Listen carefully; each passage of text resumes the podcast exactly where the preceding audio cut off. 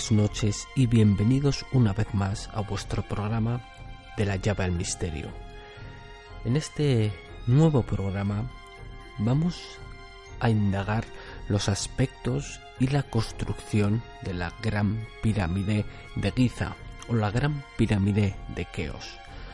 Esas enormes y colosales estructuras que muchos ponen en entredicho que hayan sido los egipcios los que hicieron ese, esa construcción. Hallaremos todas las cuestiones, lo que suelen decir los investigadores y los arqueólogos, y luego el lado más conspiranoico, ¿no? Y también un poco de, la historia sobre la pirámide de Keops. Hay muchos misterios referente eh, a ellos, quién las hizo, cómo lo hicieron, cómo fue posible en aquella época y dada la datación, cómo pudieron hacer semejantes estructuras. También hablaremos de la Esfinge, porque al estar al lado también suscita un misterio enorme a todos los conspiranoicos, incluso arqueólogos y científicos en este aspecto. La cuestión que vamos a ver es todas esas cosas cómo lo hicieron, cómo pudieron, eh, podían ser posible que hicieran esas estructuras, esas orientaciones, esas extrañas mediciones milimétricas, todo, todo ese ámbito. La cuestión que todo lo analizaremos aquí, en esta pequeña introducción, sabemos de lo que vamos a hablar, así que quiero que estéis muy atentos porque vamos a intentar descubrir uno de los monumentos más maravillosos del planeta. Comenzamos.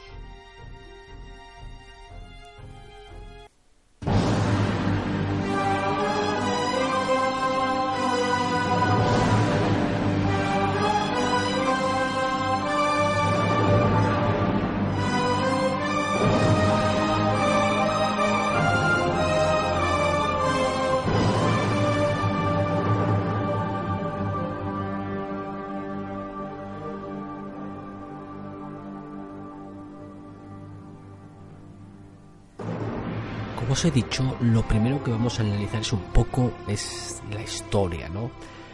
Eh, como sabemos, el primer eh, faraón de la primera dinastía fue Narmes, ¿vale? Que denominaban Menes por Manetón, ¿vale? Que reinó durante unos 60 o 62 años hace 3050 años antes de Cristo. Este es el primer faraón que, estuvo en la primera dinastía de, Egipto. Sin más, no se le atribuye, eh, aparte de cuestiones políticas, culturales y, y, eso, no se le atribuye ningún tipo de arqueología, ¿no? Hay una especie de paleta que se le, sueña, se le suele llamar así, donde sale el reflejado, alguna escultura suya, pero de las pirámides de Giza no hay mención y esto es lo que más o menos dicen los arqueólogos en este aspecto. Las pirámides de Giza eh, las hizo el faraón Keops allá por el año 2550 antes de Cristo, o sea, unos 500 años después del primer faraón de la primera dinastía. Keops, como sabemos, fue el faraón de la cuarta dinastía de Egipto.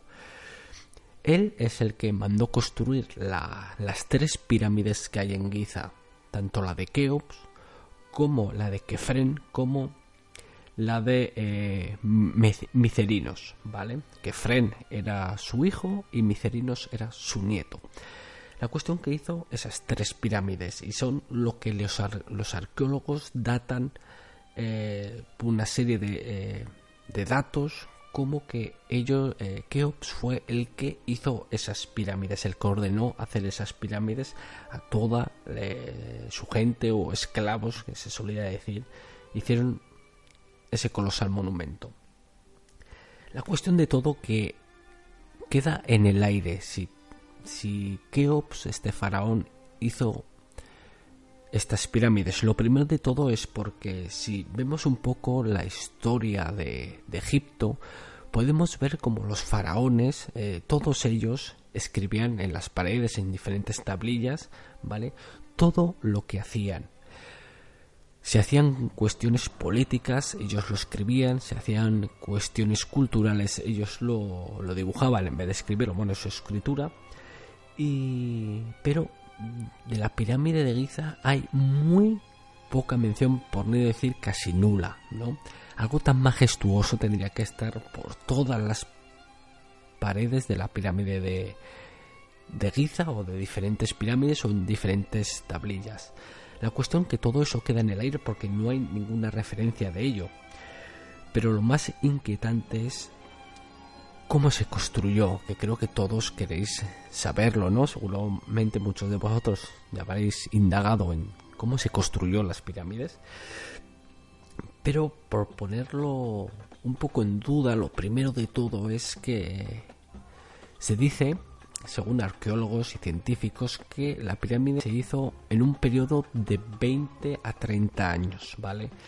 20 años en teoría para esculpir la piedra y 10 años para hacerla, ¿vale? Se usaron una especie de rampas para hacerlo. También se comenta de que se empezó por el interior y se fue saliendo hacia el exterior. Eso entraría dentro de una lógica siempre y cuando supiéramos que eh, cuanto vas cogiendo más altura, más difícil sería de colocar esos bloques, porque los bloques pesaban entre 2 y 15 toneladas de peso. No estamos hablando de 10 kilos o 30 kilos o 50 kilos, estamos hablando de entre 2 la más pequeña y 15 la más grande. Otra de las cosas sería cómo las trajeron, porque la cantera estaba a unos 800 kilómetros de distancia, con lo cual tenían que pasar también el río Nilo, como todos sabéis, y luego parte del desierto. Es muy complicado eh, mover piedras eh, ya hoy en día. Hay que hacerlo con una serie de maquinaria pesada que pesen entre 2 y 15 toneladas. Pues imagínense eh, unas cuantas o decenas o miles de personas llevando un bloque siendo que no podrían, ¿no? La cuestión de todo esto, y por no oírnos, luego seguiremos indagando sobre las piedras, es la construcción de la pirámide, que como hemos dicho, según los arqueólogos dijeron que era de dentro para afuera, pero que es eh, sería viable en, un, dijéramos, en un aspecto de, a una altura más o menos prolongada, pero cuando subieran de altura sería muy complicado eh, levantarlas no había poleas como todos sabéis, eh, las cuerdas que hubiese creo que no resistirían un peso de 15 toneladas, no había, la rueda aún no estaba inventada. Eh, esto hay que señalarlo porque mucha gente se cree que, bueno que existía la, especie de rueda tal cual, pero no existía en ese aspecto. no había poleas, o sea, tenían que hacerlo todo con, dijéramos, con la fuerza del hombre, ¿no? En este aspecto, todos los esclavos que tenía eh, los faraones, en este caso el faraón Keops, ¿vale? Pues tenía que hacer alarde de su, poder y los esclavos fueron los que, eh, entre comillas, hicieron la pirámide. La cuestión es que esas piedras serían muy complicadas de levantarlas, por no decir, como os he dicho antes, transportarlas eh, 800 kilómetros. La cuestión que los arqueólogos dijeron que, bueno, mientras iban subiendo, pues iban haciendo una especie de rampas y por ahí iban subiendo las piedras. Una de las cosas que han dicho científicos y sobre todo también arqueólogos es que dieron con la solución exacta. Dieron con una solución que era así, o sea, un titular que leí era arqueólogos descubren cómo se construyeron las pirámides de Giza o la pirámide de Keops o todas las demás. Y es usando, decían que debajo de la piedra ponían una especie de trineo, vamos, o sea, una especie de maderas, y echando agua al, a la tierra se reblandecía justamente para que esa piedra pesara menos de lo que pesaba y así poderla arrastrar hasta el punto de llevarlo hasta la pirámide. Ellos explicaron, hicieron un ejemplo, ¿no? A pequeña escala. Pero claro, la pequeña escala, dijéramos así, era en una mesa pequeña, con un poco de arena, una especie de trineo y un peso, un peso que rondaría el kilo, kilo y medio. Y de allí lo mojaban un poco lo que era la tierra y de ahí estiraban para saber eh, que era menor el peso y que se podía llevar con facilidad. Esto en, en la teoría es fácil de pensar y, de explicar y a pequeña escala aún más porque si yo lo muevo con mi mano mi fuerza de la mano no es igual que o sea, eh, para que me entendáis, la fuerza de mi mano a la hora de mover un peso de un kilo y medio de mis dedos es más fácil que arrastrar una piedra de dos toneladas, ¿vale? O sea, estaríamos hablando de que las proporciones no son iguales tal y como lo diseñaron ellos. Por eso digo que la teoría muchas veces es, es diferente, ¿no? A, a lo que sería la realidad.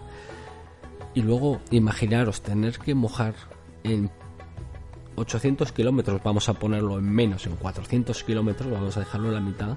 En 400 kilómetros estar mojando eh, todo el terreno para que llegara eh, la piedra, ¿vale? O 100 kilómetros o 50, lo que queráis, o 20 kilómetros. Creo que sería prácticamente imposible estar mojando eh, la, arena a una cantidad justa para que la, la piedra pesara lo menos posible. Porque si se pasaban, lógicamente la piedra se hundiría, no saldría de ahí y si lo mojaran poco, pues lógicamente tampoco lo podrían arrastrar. La cuestión que veo que es una teoría que es la que ellos dan, ¿no? Eh, pero creo que es bastante inviable. Por dejar la cuestión aquí de la piedra, y creo que es bastante inusual, porque también sabemos que era de caliza blanca y de granito, y que para cortarla hay dos maneras, ¿no? Dos especulaciones. Una es que la cortaron ya en la cantera, que creo que sería lo más lógico a la hora de, de aligerar el peso. Pero otra teoría es que lo llevaron hasta, hasta donde estaban las pirámides y una vez construidas la iban puliendo, ¿no? Hasta ese tamaño que, hemos visto y esas exactitudes que tiene. En tanto en longitudes como en, en todos sus aspectos, ¿no? Orientaciones, paralelos y todo la cuestión de todo esto es que no con eso, no con llevar las piedras mediante eh, la fricción entre la arena y el agua y el trineo, la cuestión es que una vez que está hecha la pirámide, ¿vale? La recubren de los de, de una losa que pesa cada losa 16 toneladas, ¿vale? Que creo que ya así de por sí es bastante complicado, ¿no? Como bien sabréis, llevar una piedra de 2 a 15 a 15 o 16 toneladas, pues una losa de 16 toneladas, subirla a la cúspide de la pirámide sin ningún tipo de ayuda, pues es bastante complicado. Sin más deciros que el corte eh, de la piedra es tan precisa y aparte que eh, a día de hoy sería bastante complicado eh, hacer ese corte, se dice que su corte, y esto lo dicen arqueólogos, su corte se tuvo que hacer con un material 50 veces más fuerte que el diamante. Algo que aquí hoy en día no lo tenemos. Entonces, si arqueólogos, por un lado, dicen que se hizo de esta manera, pero luego dicen que el corte tuvo que ser con. con una serie de utensilios 50 veces más poderoso que el diamante o más eh, profundo que el diamante es bastante sospechoso, ¿no? En ese aspecto. Querer hablar de una cosa y luego por el otro siembran la duda, ¿no? Esto también lo suelen hacer mucho porque lógicamente no te puedes tirar al barro, entre comillas, en, en algo que es muy difícil de saber. Con todo esto, quiero deciros que la pirámide de, de Giza es bastante complicada a la hora de, su construcción, sobre todo porque no, hay, no está su datación al 100%, que es muy complicado de saber, y porque eh, el peso de las piedras, y luego, como os he dicho, tardaba eh, unos 20 años en hacerla, y como os he dicho, en rampa, haciéndolo en rampas. La cuestión que la hipótesis eh, que se decía de la rampa también se tiraba por tierra. En esta cuestión muchos diréis, ¿por qué? Si sería la, la manera más lógica de, de subir las piedras, ¿no? Con ese método de fricción y toda esa serie de cosas. La cuestión es que se ha dicho y se comenta y se han hecho eh, especulaciones en ese aspecto es que se tardaría el mismo tiempo en hacer las rampas que en hacer la pirámide. Entonces, estamos hablando de que se decía que unos 20 años para pulir la piedra y 10 años para hacer las pirámides, o sea, estamos abarcando 30 años. Pero bueno, vamos a ponerle que empezaron entre las piedras, entre unas cosas y otras, vamos a ponerle 10 años a la, a la construcción de la pirámide, pero costaría otros 10 años en hacer las rampas de acceso progresivamente hasta que la pirámide estuviera hecha y luego quitarlas, lógicamente. Luego con esto queda una duda y se desmonta la teoría y la hipótesis de, de las rampas, porque sabemos que lo primero que se hizo es que se aplanó 5,3 hectáreas donde están las pirámides de Giza, ¿vale? Y que entre una punta y otra solo hay un desnivel de un metro, ¿vale? Estamos hablando que si hubieran hecho las rampas, hubieran hecho una pirámide las rampas, sería muy complicado eh, el hecho de que todo quedara como está uniforme. O sea, el 5,3 eh, 5,3 hectáreas, un margen de error de un metro es majestuoso en ese aspecto. La cuestión, y aparte de esto, vamos a adentrarnos ya en lo que es eh, todo el misterio de la pirámide, ¿no? Que sé que os gusta, aparte de lo de la construcción, que es bastante, dijéramos así, para mí, imposible que lo hicieran, y es mi opinión, eh, imposible que lo hicieran ellos, porque haría falta muchísimas personas para arrastrar una piedra, y se ha comprobado que poniendo miles de manos en la piedra sería, eh, aparte que se tropezarían entre ellos, sería bastante complicado de mover las piedras. ¿Quién lo hizo? Ahí están antiguos escritos eh, antiguas civilizaciones donde ya nos adentraríamos en, modificaciones de ADN, en gente de otro aspecto, dioses y toda esa serie de, teorías o, verdades, quién sabe, sobre este ámbito y creo que sería eh, por ese punto algo más lógico que de lo que nos han enseñado eh, en la historia, ¿no? En los libros del colegio, como bien sabréis. La cuestión y, todo, de todo esto cabe destacar que además, como os he dicho, de los bloques de piedra y que estaban recubiertas por esas losas ¿no? de 16 toneladas, había 27.000 losas pulidas a la perfección y colocadas en la superficie de, la pirámide. Hay más pruebas que más pruebas, perdón, que demuestran que los constructores de las pirámides poseían una tecnología muy avanzada, porque eso está claro, había una tecnología avanzada, sobre todo como os he dicho, eh, pulir la piedra con una herramienta 50 veces más poderosa que el diamante y que hoy en día, como todos sabéis, no lo sabemos. Pero sus conocimientos geodésicos quedan más contactados si nos fijamos en la ubicación de las pirámides respecto a los cuatro puntos cardinales. A ver, como por ejemplo la exactitud con la que las pirámides están orientadas hacia el norte es simplemente impresionante.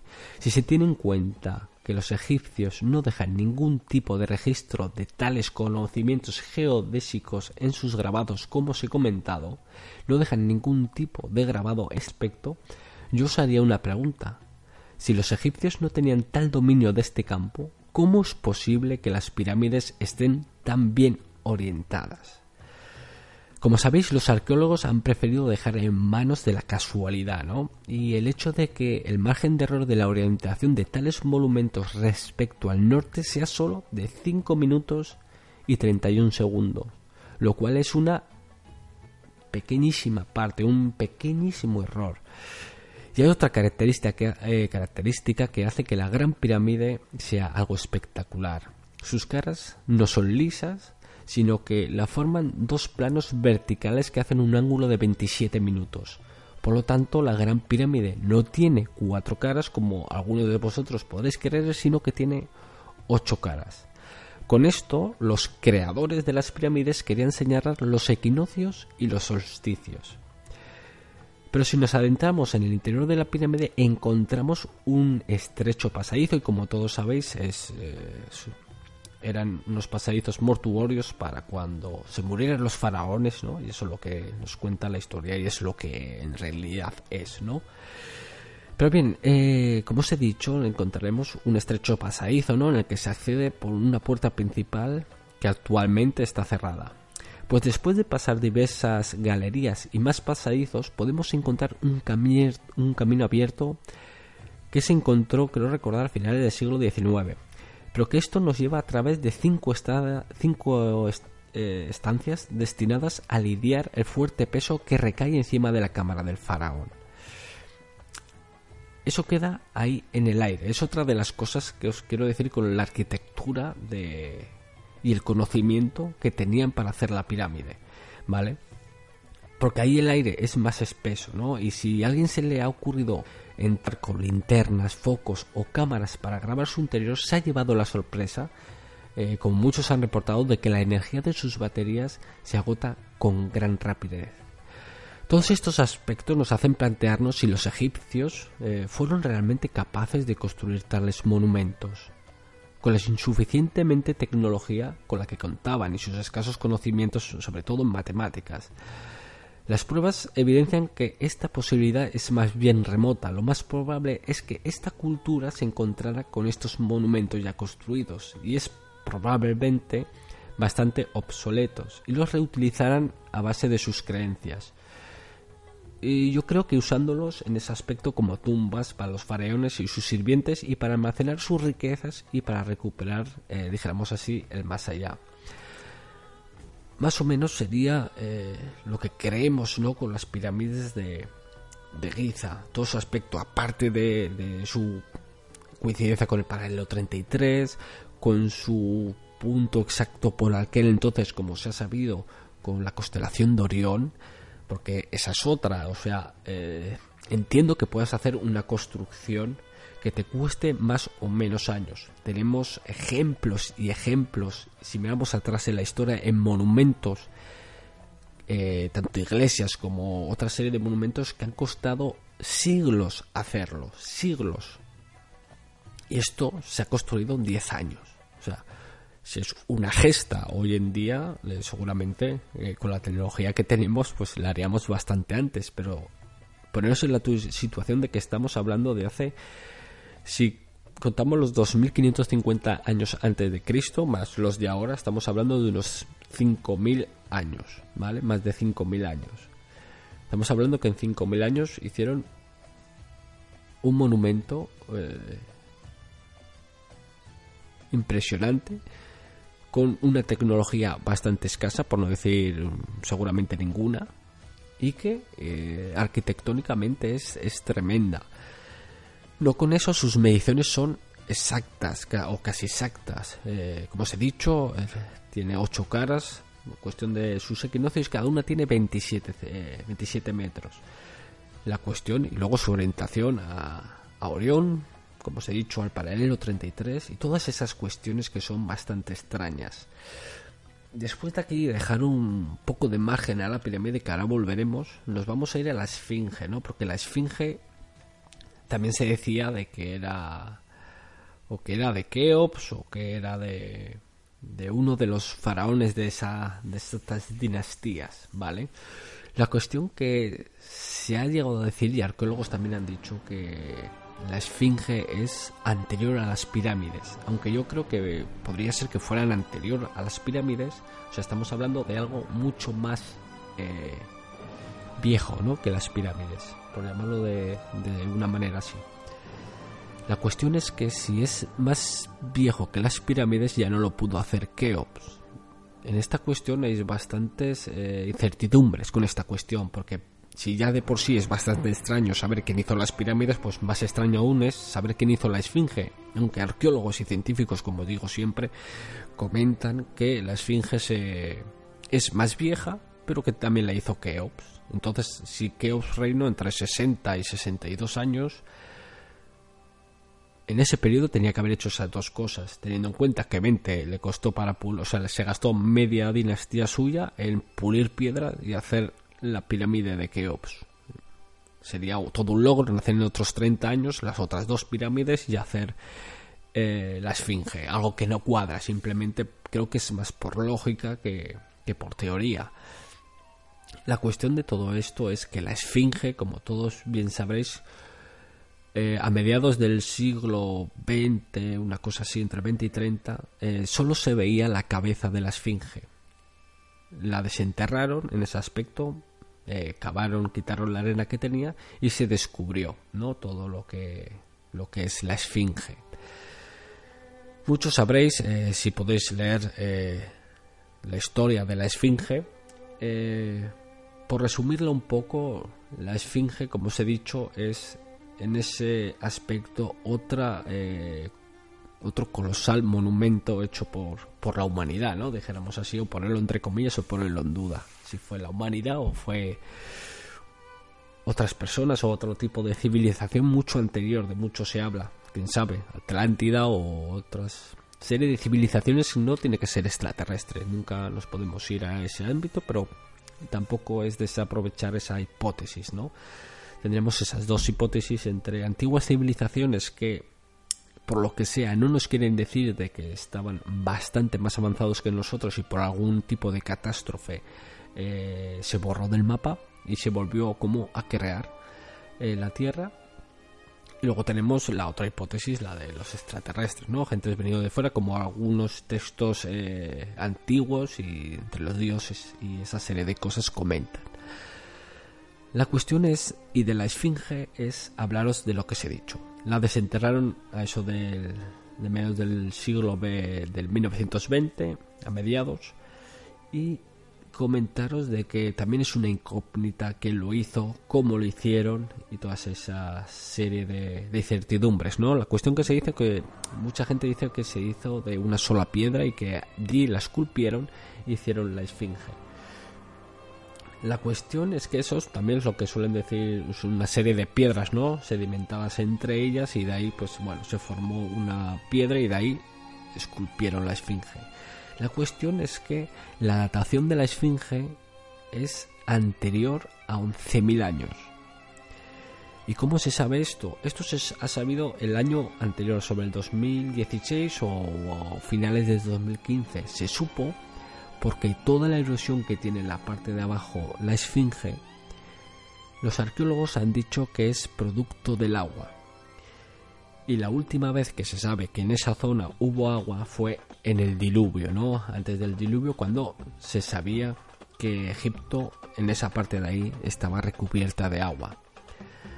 Entonces ya tenemos una datación estimada, ¿vale? Que es la de 11.000 años hace 11.000 años, y os lanzo esta pregunta, ¿qué civilización hubiera hecho semejante estructura en este aspecto?